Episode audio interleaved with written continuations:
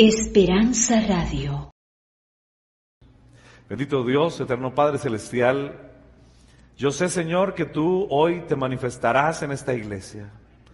Porque tú, Señor, has provisto la bendición para cada persona que ha sido invitada, para cada persona que ha decidido venir a este lugar. Porque tú les amas y porque tú tienes un plan maravilloso para ellos. Te ruego, Señor, que al abrirse la palabra, la palabra pueda darnos lo que necesitamos en nuestra mente, el alimento suficiente, necesario, que al abrirse en nuestra mente pueda darnos la luz que requerimos, Señor, para tomar decisiones, decisiones importantes en nuestra vida. Bendícenos hoy con tu bendición, la del Espíritu Santo, en el nombre de Jesús. Amén. Amén. Voy a invitarle para que vayamos a la Biblia, a un libro maravilloso, y es el segundo libro de Reyes, el capítulo 18. Y vamos a ver algo muy importante en la Biblia. Y vamos a descubrir a través de la historia de este personaje cómo es que podemos también acceder a la solución de nuestros problemas, a la solución de las situaciones que aquejan a cada uno de nosotros. Saben, les decía esta mañana, todos, ustedes y yo podemos venir a la iglesia, pero hay algo en nuestro corazón que necesita ser transformado. Esta mañana o en la tarde nos dimos cuenta de que Dios desea cambiar nuestro corazón. Pero ¿qué necesita el Señor para que tu corazón y para que mi corazón sea transformado? Él necesita un elemento fundamental, que es lo que vamos a aprender el día de hoy. Yo quiero invitarle para que leamos Segunda de Reyes, el capítulo 18. Y dice el versículo 1, en el tercer año de Oseas, ¿sí? O pasados muchos días, dice, eh, vamos a leer Segunda de Reyes, capítulo 18, versículo 1, para los que están leyendo, estamos en el versículo 13. Capítulo 1, versículo 18, versículo, capítulo 18, versículo 1. Y dice de la siguiente manera, Dice, en el tercer año de Oseas, hijo de La, rey de Israel, comenzó a reinar Ezequío, Ezequías, hijo de Acaz, rey de dónde? Rey de Judá. Y dice el versículo 2, cuando comenzó a reinar tenía 25 años. ¿Cuántos años tenía? 25 años. Dice que empezó a reinar en Jerusalén. Y reinó cuántos años? 29 años. Ahora sigue diciendo el versículo 3, hizo lo recto ante los ojos de Jehová conforme a todas las cosas que había hecho David, sí, conforme a todas las cosas que había hecho David, su padre. Algo importante, aquí encontramos a un joven de cuántos años? 25 años. Y a él se le entregó la responsabilidad de reinar en Jerusalén, de reinar sobre Israel. El reinar era una responsabilidad muy grande, tenía que tomar decisiones. Era un hombre sobre el cual caían todas las decisiones del reino para la salud, la prosperidad, para el manejo de la justicia, de todo lo que el reino necesitaba. Y era un joven que no tenía tanta experiencia, pero que decidió una cosa importante. Versículo 5. Mire lo que dice. Dice, en Jehová, Dios de Israel, puso su esperanza. Ni después ni antes de él hubo otro como él entre todos los reyes de Judá. Miren lo que interesante, este versículo es bastante eh, profundo y es bastante interesante porque allí está la clave de éxito de Ezequías. ¿Qué fue lo que hizo él? Puso, ¿qué cosa? ¿Y qué es eso? ¿Qué significa poner su esperanza en Dios? ¿Ah? Puso toda su confianza en quién? En Dios. Saben ustedes, cuando usted lee eh, patriarcas y profetas, usted va a encontrar hablando de Ezequías, que Ezequías hizo algo fundamental. ¿Saben qué hizo Ezequías? Ezequías decidió que todos los días, en la mañana y en la tarde, los sacerdotes debían leerle en la Biblia al pueblo. Todos los días. Los sacerdotes su tarea era salir y leerles la palabra. Hasta ese momento, el Pentateuco, los primeros cinco libros de la Biblia, debían ser leídos a todo el pueblo. ¿Saben ustedes que Dios trajo prosperidad al pueblo de Ezequías, al pueblo de Israel? Fue uno de los reyes más importantes de la historia de Israel. Pero él fundamentó su éxito en la palabra de Dios. Él puso su esperanza, él dijo, lo que dice ahí es lo que debemos hacer. Pero la pregunta es, ¿esto ocurrió todos los días en la vida de Ezequías? ¿Fue un hombre con su confianza inquebrantable todos los días? ¿O cuando se presentó un problema, cómo reaccionó? ¿Saben, hermanos? ¿Saben? Ahí es importante leer la palabra. Porque la Biblia no solamente nos muestra las cosas buenas de los personajes bíblicos, sino que la Biblia también nos presenta aquellos momentos difíciles en los que aquellos personajes se identifican con nosotros. Yo quiero preguntarle, ¿cuántos confían en Dios? Pero quiero preguntarles, ¿cuántos han sentido en ocasiones dudas cuando tienen alguna dificultad y algún problema y dicen, ¿será que Dios sí me va a ayudar? ¿Ven ustedes el contraste entre lo que debemos creer y lo que hacemos cuando tenemos un problema o una dificultad? Vamos al versículo 13 y vamos a entender esto. Versículo 13 del segundo de Reyes, el capítulo 18, y dice el versículo 13 de la siguiente manera. Mire lo que dice. Dice así, a los 14 años del rey Ezequías, subió Senaquerib, rey de Israel, de Siria, contra todas las ciudades fortificadas de Judá y las tomó. ¿Cuántos años tenía Ezequías para ese momento? ¿Cuántos años tenía? ¿Cuántos años tenía? ¿A qué edad empezó a reinar? 25 años. Pero pasaron cuántos años? 14 años pasaron de estar reinando, de estar colocando la Biblia delante del pueblo, de estar predicando la palabra a la gente, y en ese momento, a los 39 años de edad, le ocurrió algo en la vida de Ezequías que cambió su experiencia espiritual y religiosa. ¿Saben qué pasó? A los 39 años ocurrió algo. ¿Saben qué ocurrió? Lo que ocurrió fue que Senaquerib aparece en la historia. ¿Y quién es Senaquerib? Senaquerib es el rey de Siria, es el rey de Asiria. Es un rey con un, con un deseo de conquistar, es un rey con un deseo de hacer de su reino más grande. Pero ¿saben cómo hacía eso? Agarrando los reinos de otros países rompiendo las fronteras y yendo a conquistar otros territorios para ellos.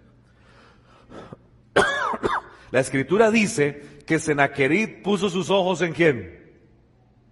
En el reinado de Ezequías. Y él dijo, voy a conquistar todas las tierras de Ezequías.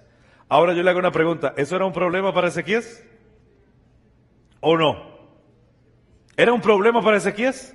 Claro que sí. Eso estaba amenazando la seguridad de su reinado. Eso estaba amenazando la seguridad de sus, de sus hombres y mujeres que vivían en el imperio. Eso estaba amenazando lo que significaba para él la prosperidad. ¿Saben? Quienes viven en este país son unos valientes. No sé si se los dije esta mañana. Gracias. Los que viven en este país son unos valientes. Venir, dejar su tierra, venir a este lugar, ¿sí? Exponerse a trabajar de la manera que lo hacen.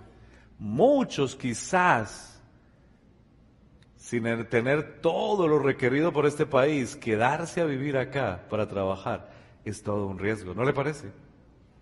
Ahora se levantan líderes en este país que amenazan con la seguridad de este pueblo. ¿No le parece? Cuando salimos a la calle a veces nos exponemos, ¿será que podemos regresar? ¿Será que no vamos a regresar? ¿Será que nos van a mandar a nuestro país? ¿No le parece que hay un riesgo tremendo que afrontamos? Y yo le hago una pregunta, ¿cómo nos sentimos cuando pasa eso? ¿Cómo nos sentimos? ¿Saben? Vulnerables, Nos sentimos con temor, en ocasiones nos sentimos impotentes o frustrados porque no podemos tener la solución a lo que ocurre. Ezequías tiene que afrontar una decisión. A los 39 años de edad tiene que afrontar una decisión. Y es qué hacer frente al problema, qué hacer frente a la situación que se me está presentando. ¿Qué puedo hacer? ¿Cómo lo voy a resolver? Y la pregunta es, ¿cómo lo resuelve? ¿Saben? Contrario a lo que dice el versículo 5, mire lo que dice la palabra de Dios. Contrario a lo que dice el versículo 5, si seguimos leyendo, dice lo siguiente. Mire lo que sigue diciendo. Versículo 13 dice, a los 14 años del rey Ezequías, subió Senaquerib, rey de Asiria, contra todas las ciudades fortificadas de Judá y las tomó. Entonces Ezequías, rey de Judá, ¿qué hizo? Envió a decirle al rey de Asiria que estaba en Laquis, he pecado, he faltado, retírate de mi país y aceptaré todo lo que tú me impongas. Aceptaré todo lo que tú qué. Ahora, ¿cuál fue la solución de Ezequías frente al problema que se le está presentando? ¿Cuál fue? ¿Ah? ¿Cuál fue la, solución? Fue y buscó al Señor en oración y le dijo, Señor, yo sé que tú puedes resolverlo, yo sé que tú puedes estar ahí al control de las cosas. ¿Qué fue lo que hizo? ¿Qué fue lo que hizo? ¿Ah? ¿Saben qué fue lo que hizo? Habló con Senaquerib y le dijo, mira Senaquerib, discúlpame, mira, ¿por qué no negociamos? ¿Por qué no me dices qué tengo que hacer? ¿Cuánto me vale que tú me dejes tranquilo? ¿Cuánto tengo que pagarte para que tú te vayas y ya no tengas que querer someternos a nosotros porque tienes un reino y tienes un ejército más poderoso que el mío? ¿Por qué no negociamos para saber cuánto me vale que me dejes tranquilo? Saben, él pensó que si pagaba, podía entonces resolver, ¿qué cosa? Su problema. Ahora, ¿sabe una cosa? Ezequías, al decirle esto a Senaquerit, Senaquerit, el enemigo, saben ustedes, no tuvo ningún problema y dijo, está bien. ¿Cuánto le impuso? ¿Qué dice la escritura?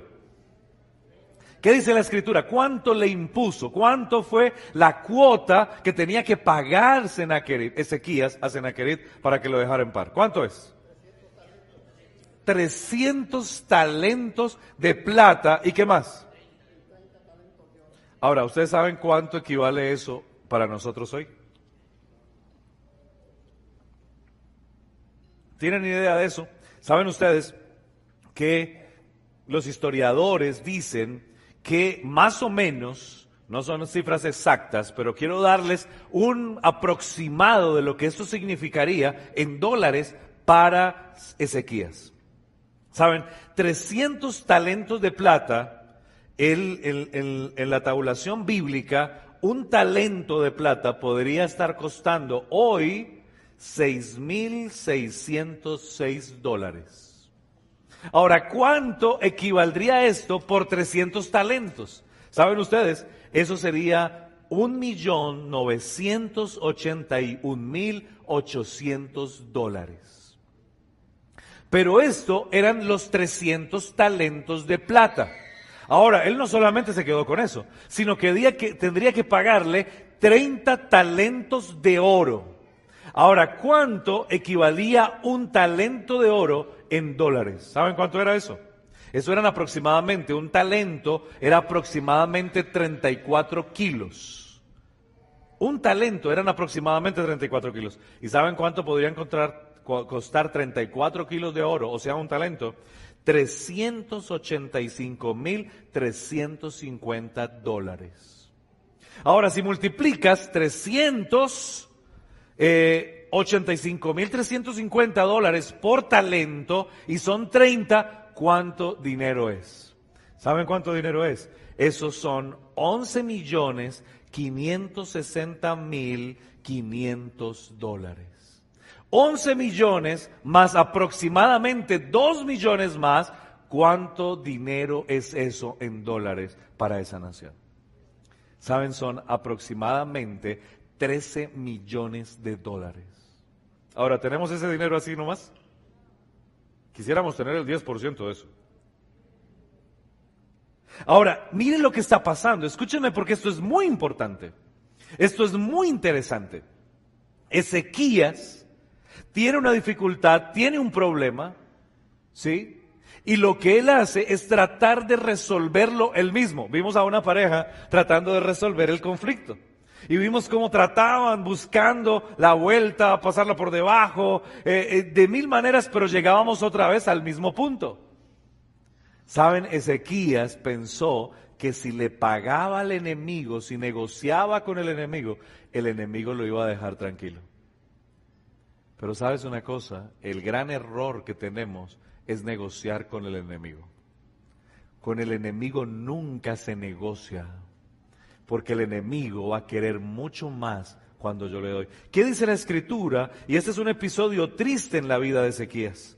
¿Saben por qué? Dice entonces, versículo 14, que Ezequías, dice entonces Ezequías, rey de Judá, envió a decirle al rey de Asiria que estaba en la que hice pecado, retírate de mi país y aceptaré lo que me impongas. Y el rey de Siria impuso a Ezequías, rey de Judá, 300 talentos de plata y 30 talentos de oro. Y entregó por tanto Ezequías toda la plata que había en la casa de Jehová y en los tesoros de la casa real. Y en aquella ocasión, versículo 16, quitó el oro de las puertas del templo de Jehová y de los quiciales que el mismo rey Ezequías había recubierto en oro y lo dio al rey de Asiria. ¿Qué tuvo que hacer Ezequías para resolver el problema? Ahora tenía un problema doble. ¿Saben por qué? Porque el primer problema era que el enemigo quería quitarle sus tierras. El segundo problema es que él pactó en pagarle, pero se dio cuenta que no tenía todo. Cuando él llamó al director del Banco de Israel, le dijo, ¿cuánto tenemos? Y él le dijo, no nos alcanza. ¿Cómo hacemos? Yo quedé de pagarle. Mi compromiso es que él, yo le pago y se retira. Me deja en paz. ¿Qué hago? Y saben, uno de sus consejeros le dijo, pues yo sé dónde tiene usted oro y plata que nos podría servir. En el templo de Dios. Saben, lo más sagrado para el pueblo de Israel, lo más valioso para el pueblo de Israel era su templo. ¿Recuerdan ustedes a los discípulos y a Jesús? Cuando los discípulos vinieron y llevaron a Jesús y le dijeron, pero mira este templo. Y el Señor lanzó esa profecía tremenda sobre el pueblo, sobre el templo de Israel, sobre el templo de Jerusalén, que le dijo que no quedaría piedra sobre piedra. Y ellos quedaron asombrados por eso, porque el templo era lo más sagrado que tenía el pueblo de Israel. Y ahora estos consejeros llevaron la mente de Ezequías al templo y dijeron, ahí hay oro y ahí hay plata. Porque todos los muebles estaban recubiertos de oro, porque las ventanas, las puertas, los marcos de las ventanas estaban entre plata y oro. Ahí había lo suficiente. ¿Y saben qué pensó Ezequías? Dijo, bueno, pues el Señor entenderá que es para resolver un problema. Así es de que yo voy a tomar lo que necesito, pero luego, ¿qué cosa? luego yo lo devuelvo. ¿No le parece algo a veces cotidiano que nosotros a veces hacemos? Negociar con las cosas sagradas. A veces pensamos y decimos, pero es que un sábado. A veces pensamos y decimos, bueno, pero yo puedo devolver este dinero luego. O a veces pensamos y decimos, pero, pero, pero es que no, no veo que haya un problema. El Señor entiende que lo que estoy haciendo es tratar de resolver un conflicto y extendemos y tomamos las cosas sagradas de Dios para negociar con quién? Con el enemigo. Saben hermanos, les decía que este es un episodio triste en la vida de Ezequías. Es uno de los lados oscuros de la vida de Ezequías. Porque Ezequías tomó lo sagrado, él mismo fue, quitó lo del templo, lo desvalijó, lo desarmó, y lo organizó y se lo entregó al enemigo, a Sennacherib. ¿Cuál era el trato? ¿Cuál era el trato? ¿Cuál era el negocio? Yo te pago y tú. Pero mira lo que dice la escritura. La escritura dice, después, el versículo 17, el rey de Asiria envió contra el rey Ezequías al jefe de los ejércitos, al jefe de los eunucos y al copero mayor al frente de un gran ejército. Y estos subieron de Laquis a Jerusalén para atacarla. Y al llegar acamparon junto al acueducto del estanque de arriba. ¿Cuál fue la reacción del rey frente, el rey Senaquerit, frente al pago de Ezequías? ¿Cuál fue la reacción del rey? La reacción del rey, ¿saben cuál fue? En vez de alejarse, lo que hizo fue traer todo su ejército y sitió a Jerusalén. Hermanos, aquí hay un principio fundamental en nuestra vida espiritual. Nosotros queremos que Dios transforme nuestro corazón. Nosotros queremos que el Señor cambie nuestra vida. Pero hacer eso es enfrentarnos a un enemigo que quiere acabar con nosotros. Y saben, hermanos, el enemigo va a tratar de hacer lo que tenga que hacer para que tú y yo desistamos de seguir al Señor. Y en ocasiones nosotros mismos tratamos de negociar para poder resolver el problema. Pero saben, esa negociación es infructuosa porque el enemigo va a querer siempre, cuando yo le doy algo, él va a querer algo más. Saben, cuando abrimos una ventana, Él va a querer otro poquito, Él va a querer entrar de otra manera, porque Él no se conforma con un poco, Él quiere que nosotros le sirvamos completamente a Él. Ahí es donde hay una lucha espiritual. El Señor nos ama, quiere ayudarnos. Él está dispuesto a servirnos. Él está diciendo, estad quietos y conoced que yo soy Dios, como dice el Salmo 46.10. Estad quietos, déjenme, yo obro. Pero saben, nosotros eh, persistimos en hacer las cosas como nosotros queremos. ¿Saben? Y ahí es justamente cuando usted y yo tenemos que aprender una tremenda lección que es importante para nosotros. Y es la lección de confiar en Dios. Confiar en Dios. Pero ¿qué significa confiar? ¿Qué es lo que significa creer o confiar o tener fe en Dios? Porque cuando tenemos un problema, siempre la gente nos dice, tenga fe que el Señor lo va a resolver. Yo voy a orar por usted, no se preocupe. Pero cuando nos llega el problema a nosotros, nosotros mismos andamos en una ansiedad y en una preocupación porque no sabemos cómo resolverlo. Yo quiero invitarle para que por un momento a través de una ilustración aprendamos qué es lo que Dios quiere que nosotros hagamos en nuestra vida respecto al Señor. Yo voy a invitar a un joven, si tenemos por acá atrás, hay un joven, vente por acá. Uno de los chicos que está ahí atrás. Ven. Sí. Cualquiera de ellos, ven, uno por acá. Rapidito. Corriendo. ¿Sí? Saben ustedes, vamos a aprender hoy ¿Qué es lo que necesitamos en nuestra vida aprenderlo? Y es confiar en Dios. Pero confiar es más que una palabra, es un acto de fe que tenemos que tener con Dios. Y yo quiero invitarle para que lo, lo podamos hacer. Hoy tenemos aquí a un amigo. ¿Sí? ¿Cómo es que es tu nombre? a Sebastián. Vamos a saludar a Sebastián hoy que nos acompaña. Él nos va a ayudar a predicar hoy acá la palabra de Dios. ¿Sí? Eh, Sebastián va a hacer lo siguiente. ¿Sabe una cosa? Lo que el Señor desea de nosotros es que podamos aprender a confiar. Vente por acá, Sebastián. Usted va a hacer todo lo que yo le digo hoy. ¿Listo? Entonces usted va a mirar para allá. Póngase en posición. Usted ha sido guía mayor, ¿cierto? Póngase en posición de firmes. Firmes.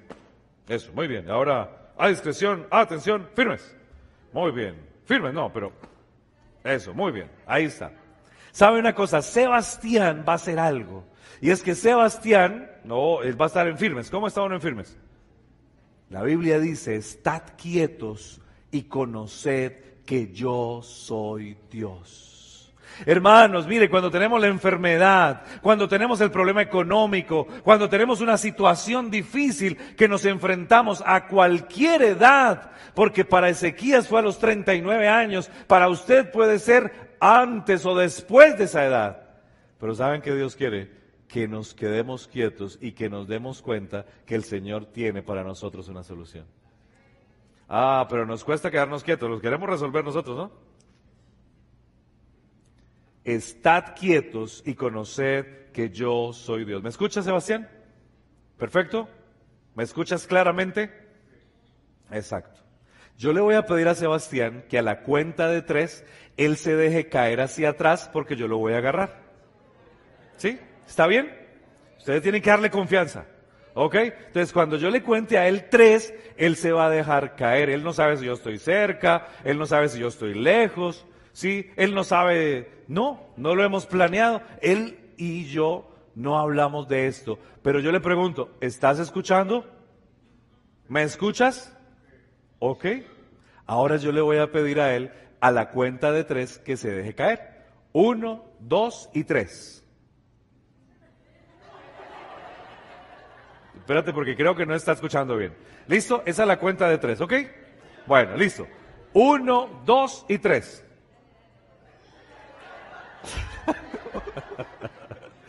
Está bien, Sebastián, dale. Ok, ahora, estoy tratando, gracias, no, no te vayas muy lejos que ahora vamos a tratar otra vez. Ahora, yo le hago una pregunta. ¿Estamos tratando de entender lo que significa confiar? Saben, confiar es más que expresar con una palabra, yo creo en el Señor. Es un acto de fe. Es escuchar y hacer lo que Dios pide para mí. A mí me encanta como lo dice Ezequías, porque Dios dice de Ezequías, dice, no hubo otro rey ni antes ni después de él entre todos los reyes de Judá. Pero saben, la Biblia habla eso de él, no porque él siempre haya creído y nunca haya dudado, sino que las experiencias de la vida para Ezequías le enseñaron que la única forma de confiar es aún en medio de nuestros errores, levantarnos, pedir perdón y decir, Señor, discúlpame, porque no estoy obrando como tú quieres, lo estoy haciendo a mi manera, pero hoy voy a confiar en ti y voy a entregarte el problema. Porque yo voy a confiar en ti, pero a través de la palabra voy a hacer lo que tú me pides. Voy a indicar, voy a hacer la indicación completamente como tú pides que lo haga. No es fácil. Pero saben, hermanos, cuando Ezequías vio que todo el ejército, escúcheme bien, todo el ejército de Sennacherib lo rodeó, entonces ya no tenía más para pagar ya no tenía otra solución. Saben, aparte de eso, el enemigo le escribió una carta. ¿Quieren ver la carta? No vamos a tener tiempo para leer toda la carta, pero miren lo que le escribió en esta carta. Y dice lo siguiente, versículo 19. Y el copero mayor le dijo, decid ahora a Ezequías,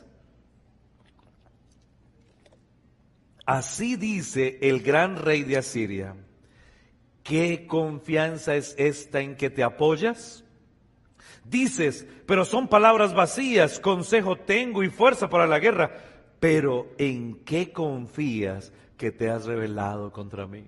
Saben ustedes que cuando Ezequías observó que el pago del dinero no le trajo a él una solución, ¿saben qué hizo? Reunió a todo el pueblo reunió a todo el pueblo, desde el más pequeño hasta el más grande, y les contó lo que había pasado, y les dijo, pero no se preocupen, son más los que están con nosotros que con ellos.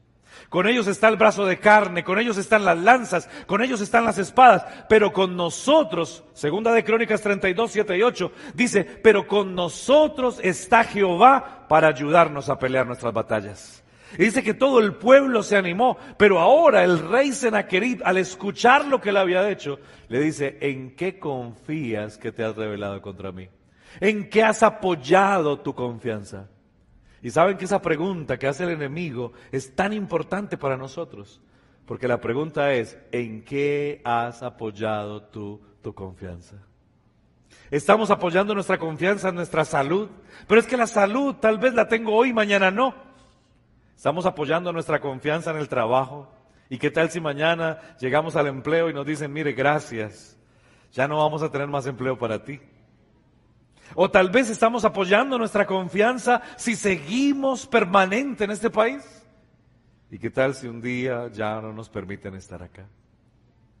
Saben, nuestra confianza debe estar puesta en quién? En Jehová, en Dios de Israel. Ahora, cuando se ve totalmente confrontado Ezequías, Ezequías tiene que tomar una decisión. Vamos a ir al libro de Isaías, al capítulo 37. Y vamos a ver el desenlace de esta historia que es tan importante para nosotros en esta noche. Isaías, escúchame bien, el capítulo 37 nos cuenta de una manera interesante lo que pasó en la historia de este hombre interesante de la escritura. Isaías 37 y el versículo 14. Miren lo que dice. Dice lo que el versículo 14. Dice, tomó Ezequías las cartas de manos de los embajadores y ¿qué hizo? Las leyó. Dice, luego subió a la casa de Jehová y las extendió delante de Jehová. ¿Qué fue lo que hizo entonces? Dice que se fue a la iglesia y entró a la iglesia. Ahora, ¿le fue difícil entrar a la iglesia? La había desvalijado totalmente. Le había roto las puertas, le había roto las ventanas. Pero saben que Ezequías fue valiente porque Ezequías no se sintió tal vez diciendo, no, pero yo cómo voy a ir allá, qué vergüenza con el Señor después de todo lo que había hecho. No, él reconoció su error, se fue al templo, observó la puerta, todo lo que había hecho, cómo él había negociado las cosas sagradas con el enemigo. Pero él sabía en quién podía confiar, él sabía qué tipo de Dios tenía. ¿Y saben qué hizo? En ese momento entonces, Ezequías decidió entrar, pasó por el pasillo y fue hasta el altar, dice la escritura. Dice la Biblia que entonces, en el versículo 14 y el versículo 15, entonces Ezequías oró a Jehová diciendo, ¿qué hizo Ezequías? Oró. Ezequías lo que hizo fue orar. Ahora le, le, le pregunto, ¿cuesta orar? ¿Cuánto nos cuesta orar? Saben, lo único que nos cuesta es el esfuerzo desde la distancia de la rodilla al piso. Es lo único que cuesta. A algunas personas se les puede dificultar, pero es que no necesariamente tengo que arrodillarme para orar. Saben, orar es una decisión de entrar en un contacto con Dios. Acababa de pagar 13 millones de dólares, escúchame. No había resuelto el problema, no tenía cómo pagar.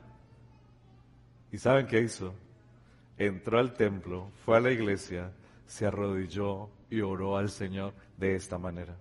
Y dice la escritura de la siguiente forma, dice, versículo 16, Jehová de los ejércitos, Dios de Israel, que moras entre los querubines, solo tú eres Dios en todos los reinos de la tierra. Tú hiciste los cielos y la tierra. Inclina Jehová tu oído y oye Abre Jehová tus ojos y mira, escucha todas las palabras que Senaquerit ha enviado a decir para blasfemar contra el Dios viviente. Ciertamente Jehová, los reyes de Asiria han destruido todas las tierras y sus comarcas y han entregado los dioses de ellos a fuego, pero no eran dioses sino obra de manos de hombres, madera, piedra, pero esos los destruyeron. Ahora pues, Jehová Dios nuestro, líbranos de su mano, para que todos los reyes, los reinos de, la tierra, conozcan que solo tú eres Jehová. La pregunta es, ¿a quién le oró Ezequías? A Dios, pero ¿qué clase de Dios es el Dios de Ezequías? El Dios fuerte, el creador del cielo y de la tierra, el soberano de todo el universo. A Él le oró el Señor. A Él le oró Ezequías. ¿Y saben qué le dijo? Señor, por favor, sálvanos. Escuche esto, acababa de pagar 13 millones de dólares, no lo resolvió, pero en un instante, en un momento, decidió arrodillarse. Y entonces, mis hermanos, ahí encontró la respuesta a su pedido. Saben ustedes que en Colombia, tal vez los que han escuchado noticias, se han dado cuenta que en Colombia por mucho tiempo ha sido eh, sometida a un grupo subversivo que se ha conocido como la guerrilla. Hace unos años atrás, en la zona donde este servidor junto con mi familia trabajamos como pastores, eh, nos enviaron a predicar a un lugar que es eh, la zona sur del país, suroccidente del país. Y allí está un lugar que se conoce como el área del Putumayo, es un, es un lugar rural, eh, más bien selvático, donde estos grupos tienen bastante influencia. Así es de que yo fui elegido para ir, o, o más bien asignado para ir a un lugar que se llama Orito en el Putumayo. Era un lugar donde debía tener una campaña evangelística. Pero justamente el día que llegué a ese lugar, el viernes en la tarde que llegué a ese lugar para iniciar campaña el sábado, saben ustedes, en ese momento cuando llegué a ese lugar, la noche anterior el grupo subversivo había volado una torre de energía y todo el pueblo se encontraba sin energía eléctrica. Las, las decisiones del gobierno de ese municipio o de ese pueblo era que iban a colocar toque de queda a partir de las seis de la tarde. ¿Qué significaba eso para nosotros como iglesia? ¿Qué significaba eso para nosotros como campaña evangelística? Que la campaña iba a ser cancelada porque la gente no podía salir. El toque de queda designa o dice que nadie puede salir después de las seis de la tarde, porque su vida está en peligro. Así de que fuimos con los líderes, me di cuenta de lo que pasó, fuimos con los líderes y le dijimos al hombre que dirigía allí, y le dijimos, ¿por qué no nos permite? Mira, venimos a una campaña, eh, lo que queremos es orar por el lugar para que el Señor los bendiga. Y él hallamos gracia ante los ojos de ese hombre, y ese hombre dijo, vamos a colocar el toque de queda a las ocho y media de la noche. Así es de que a las siete de la noche empezábamos, ocho y cuarto teníamos que terminar y la gente tenía 15 minutos para llegar a sus casas. Saben, hermanos, esa fue la bendición más grande que hemos experimentado. ¿Saben por qué? Porque como no había luz eléctrica en ningún lugar del pueblo, la único lugar que tenía energía a través de una planta eléctrica era la iglesia, así de que la gente no tenía nada que hacer y se iba para la iglesia. 56 personas fueron bautizadas en esa campaña evangelística. Fue una gran bendición. Se acercó al iniciar la campaña un joven, Carlos, y me dijo, pastor, mire, yo le he prometido al Señor que durante esta semana yo voy a trabajar en la campaña. Así de que colóqueme usted a hacer lo que usted quiera. Y yo le dije, Carlos, pues yo no conozco el lugar, si tú me, me, acompañas a visitar, pues yo te voy a agradecer. Y él me dijo, pastor, yo tengo una moto, así de que andamos en la moto por todos lados, no se preocupe. Y sí, durante toda la campaña, Carlos me ayudó, íbamos a visitar la gente, nos rindió mucho a través de su vehículo y pudimos lograr, con la ayuda del Señor, que 56 personas, para honra y gloria de Dios, fueran entregaran su vida al Señor. El último sábado, Carlos se me acerca y me dice, pastor, yo ya cumplí mi tarea. Yo ya hice lo que le pedí al Señor, pero yo quiero pedirle que usted ore por mí porque yo mañana empiezo a trabajar otra vez. Saben, él lo que hacía era vender libros. Él se iba en su motocicleta por esos lugares, ya lo conocían, y llevaba enciclopedias, libros culturales, los vendía, los dejaba, los estaba cobrando poco a poco, y eso era como él ganaba su, su sustento. Oramos ese sábado, yo le agradecí por su trabajo, pero no sabíamos lo que pasaría el siguiente día con Carlos.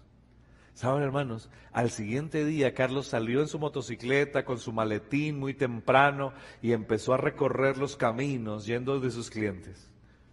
Pero en uno de esos caminos, de repente apareció una camioneta que lo adelantó en cierto lugar y más adelante atravesaron el carro para que él no pasara. Cuando él llegó a ese lugar, se bajaron unos hombres armados y le preguntaron, ¿quién eres tú? Y él sacó su documento y le dijo, mire, yo vivo en tal lugar, yo soy cristiano, yo hago tal cosa, aquí me conocen en este lugar. Y fueron tan insistentes y tan insistentes y pasó tanto tiempo en ese lugar que él empezó a entender que iba a pasar algo con él. ¿Saben? Carlos Llegó un momento cuando un hombre se bajó de la camioneta y le dijo, usted se va conmigo en el carro y, mandó a dos hombres que tomaran la moto y empezaron a andar por un camino donde los lugareños, la gente de ese lugar sabe que nadie más puede entrar sino esos hombres. Llegaron a cierto lugar, de allí se bajaron y empezaron a pie hasta un lugar mucho más selvático donde estaba el campamento. Los llevaron a ese lugar, los subieron a una tarima. Allí dice Carlos que él le pidió a uno de esos hombres armados y les dijo, déjenme su maletín, déjenme el maletín, por favor. Ese es mi maletín. Y él le dijo, no puedo dejarte tu maletín. Y dice que Carlos entonces le dijo, ¿me podrías dejar la Biblia que está ahí dentro, por favor? Y le acercaron su Biblia con su himnario. Dice Carlos, nunca había cantado como ese día canté y nunca había leído la Biblia como ese día la leí. Eso había ocurrido muy temprano en la mañana, pasó parte de la mañana, pasó parte de la tarde. Carlos en esa tarima, la gente pasaba, lo miraba, meneaba su cabeza, porque nadie de los hombres extraños que entraban a ese lugar salían con vida. las personas se desaparecían en ese lugar. ¿Saben? Salió el hombre que comandaba ese frente subversivo. Lo entrevistó y le dijo, le preguntó, pidió referencias de él. Carlos le dio toda la información requerida.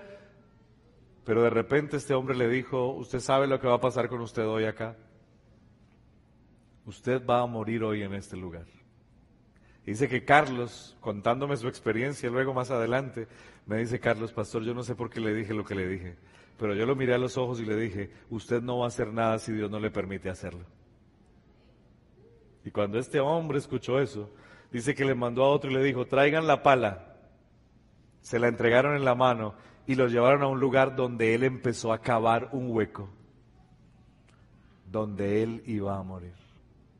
Dice que él estaba cavando ese hueco, llorando al Señor, preocupado, asustado. Era una situación difícil y para quienes hemos vivido eso sabemos que es una situación muy complicada. Pero saben hermanos, de repente él escuchó una voz que lo llamó por su nombre, le dijo, Carlos. Y cuando él volteó a mirar era ese comandante y le dijo, venga acá, yo no he hecho nunca a nadie con esto, pero antes de que me arrepienta, corra, váyase de este lugar. ¿Sabe una cosa? Carlos salió corriendo y se fue corriendo y corría. Él pensaba que lo iban a matar a traición por la espalda, pero él corría, se hizo de noche, corría, corría, asustado. Llegó a un lugar donde había una luz, entró a esa casa, le contó a la gente lo que pasaba y estas personas de buen corazón lo sacaron en un carro y lo llevaron al lugar más seguro posible. Y desde ahí él llegó a esa madrugada del domingo, lunes, llegó a su casa a contarle a su esposa la tremenda situación por la que había pasado. Agradecerle al Señor que tenía vida, que no había pasado nada. Pero saben, los ancianos de la iglesia lo visitaron al siguiente día cuando se dieron cuenta de eso. Y él contando su experiencia cayó en cuenta que en ese lugar se había quedado dos cosas de él. Su moto y su maletín. Y entonces le dijo a los ancianos, saben, yo estoy pensando en volver allá pero yo quiero saber cuáles, quiénes de ustedes me quieren acompañar. Dice que los ancianos se quedaron, pero, pero si saliste de allá, si Dios te hizo ese milagro, ¿cómo vas a volver allá? Yo no voy a acompañarte allá. Pero uno de los más ancianitos de ese grupo de ancianos de iglesia lo miró y le dijo, yo te conozco, Carlos, yo te acompaño. Hermanos, se fueron de regreso al siguiente día, al martes de esa semana. Se fueron hacia ese lugar, empezaron a entrar, a entrar, llegaron a ese campamento. Cuando Carlos preguntó por el hombre que dirigía y salió ese hombre y lo miró y le dijo, oye, tú estás loco, ¿tú qué haces acá? ¿Acaso no te dejé ir el otro día y tuve misericordia de ti? Dice que Carlos le dijo, no, lo que pasa es que usted tiene dos cosas y yo he venido por eso. Yo he venido por mi moto y mi maletín y vengo a que me la entregue. Dice que este hombre, escúchame bien, este hombre quedó totalmente absorto por la respuesta de este hombre. El caso fue que Carlos salió ese día de ese lugar con su moto y su maletín y con el anciano que lo había acompañado. La pregunta que hace el enemigo, escúchame bien, a Senaquerib, a Ezequías es, ¿en quién apoyas tú tu confianza? Hermanos, debemos apoyar nuestra confianza en Dios. Él nos ama, es soberano, es poderoso, es grande. Él es capaz de cerrar la boca del león cuando Daniel entra. Él es capaz de abrir el mar en el momento más difícil, cuando sentimos que estamos contra la espada y la pared. Él puede en el momento más difícil, en el momento de la muerte, después de haber pasado cuatro días en la sepultura, decirle a un hombre, Lázaro, levántate, sal fuera, y el hombre recobra la vida y se levanta. Dios tiene el poder para resolver tu problema. Dios tiene poder para hacer de tu vida algo diferente. Lo único que Él necesita es que tú escuches y obedezcas la voz del Señor. Estad quietos y conoced que yo soy Dios. ¿Quieren saber lo que Dios hizo? para Ezequías. Miren lo que Dios hizo. Es maravilloso lo que Dios hace. Miren lo que dice la escritura. Allí, mis hermanos, versículo 33. ¿Sí? O más bien, versículo 23. La respuesta de Dios a la carta de Sennacherib es la siguiente. ¿A quién injuriaste y contra quién blasfemaste? ¿Contra quién has alzado tu voz y levantado tus ojos con altivez? Contra el Santo de Israel. Los problemas míos no son mis problemas, son problemas de Dios. Y cuando el enemigo trata de malograr mi vida, el Señor lo mira y le dice, ¿a quién es que estás alzando los ojos de esa manera? ¿A quién es que estás mirando de esa forma altanera? Es contra mí, contra el Santo de Israel. Y cuando Dios se coloca en medio del problema y del ser que ama que somos nosotros, el Señor dice, ahora ese problema es mío, no tuyo. Déjame, yo lo resuelvo. Déjame, yo lo resuelvo. Hermanos, Dios tiene la capacidad de resolver, pero necesita que usted y yo podamos confiar en Él. Que podamos confiar en Él. Yo quiero invitar a Sebastián, vente otra vez y te animas otra vez conmigo. A confiar en Dios confiar en Dios, dice la escritura. Entonces, versículo 33, por tanto así dice Jehová acerca del rey de Asiria. No entrará en esta ciudad, ni arrojará saeta, no vendrá delante de ella con escudo, ni levantará contra ella baluarte. Por el camino que vino volverá, y no entrará en esta ciudad. Así dice Jehová.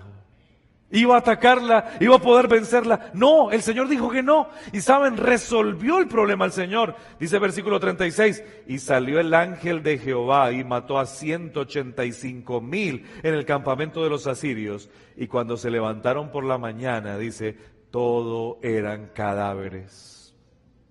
Entonces, versículo 37, Senaquerib, rey de Asiria, se fue y se estableció en Nínive y aconteció que mientras adoraban el templo de Nisroch su Dios, sus hijos, Adramalek y Sarecer, lo mataron a espada y huyeron a la tierra de Ararat, y el, reino, y el, el reino en su lugar es Sar Adón, su hijo.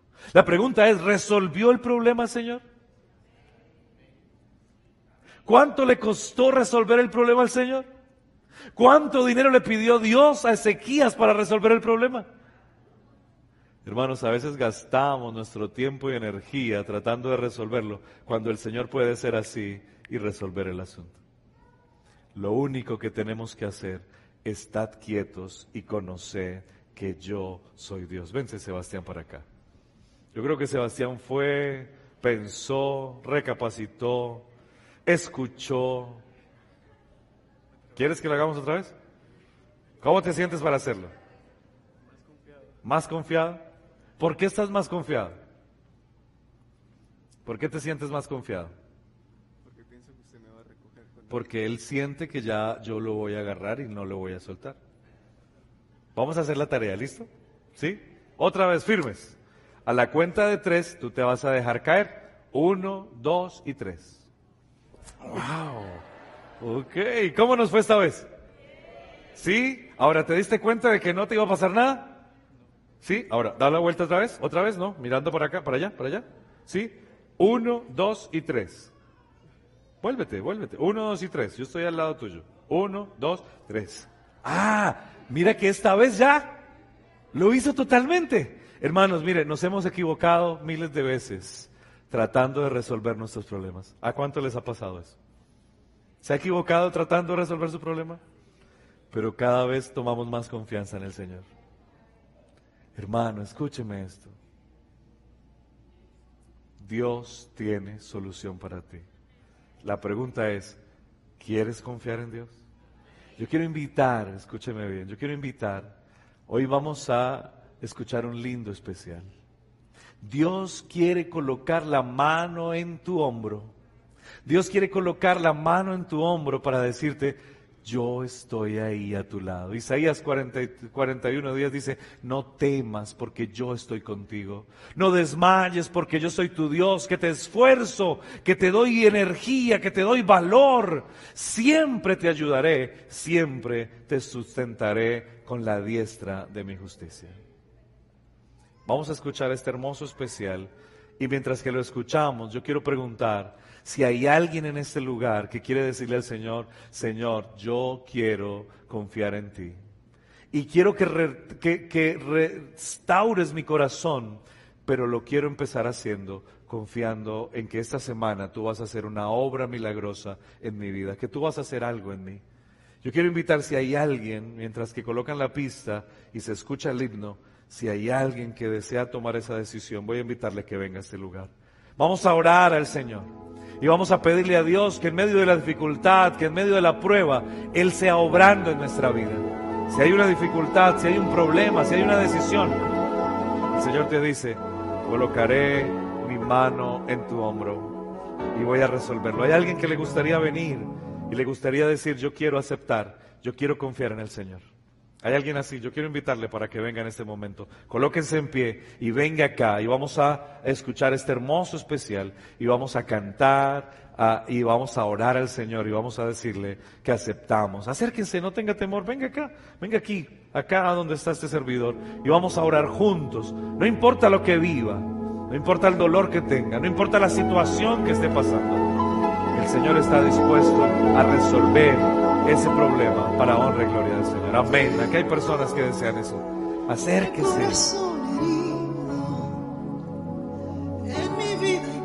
Gracias por ayudarnos en la dinámica. Soledad. Fluyen lágrimas de angustia, pero nadie escucha mi clamor. A veces nos sentimos así.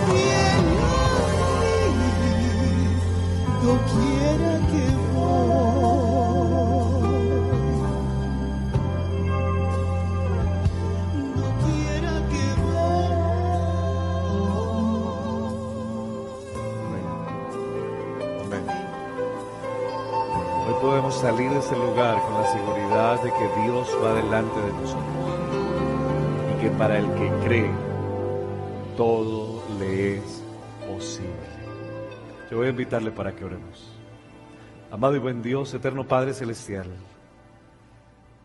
primero queremos pedirte perdón por las tantas ocasiones en las que hemos tratado de resolver nuestros problemas, enredándolos, complicándolos más.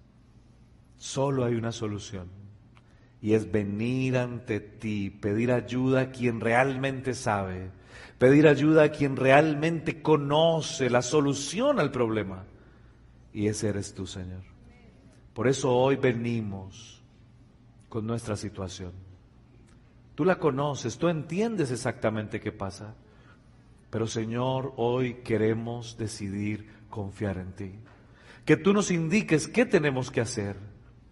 Queremos dejarnos caer en tus manos.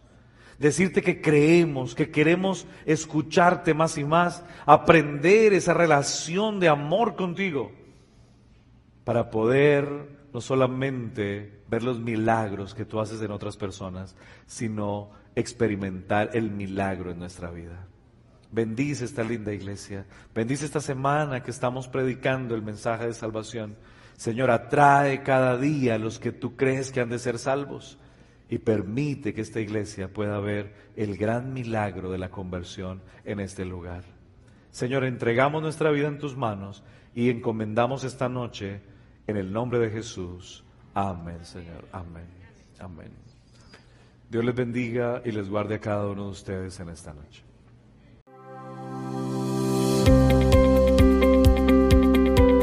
Esperanza Radio. Siga disfrutando de nuestra programación en www.esperanzaradiolv.com.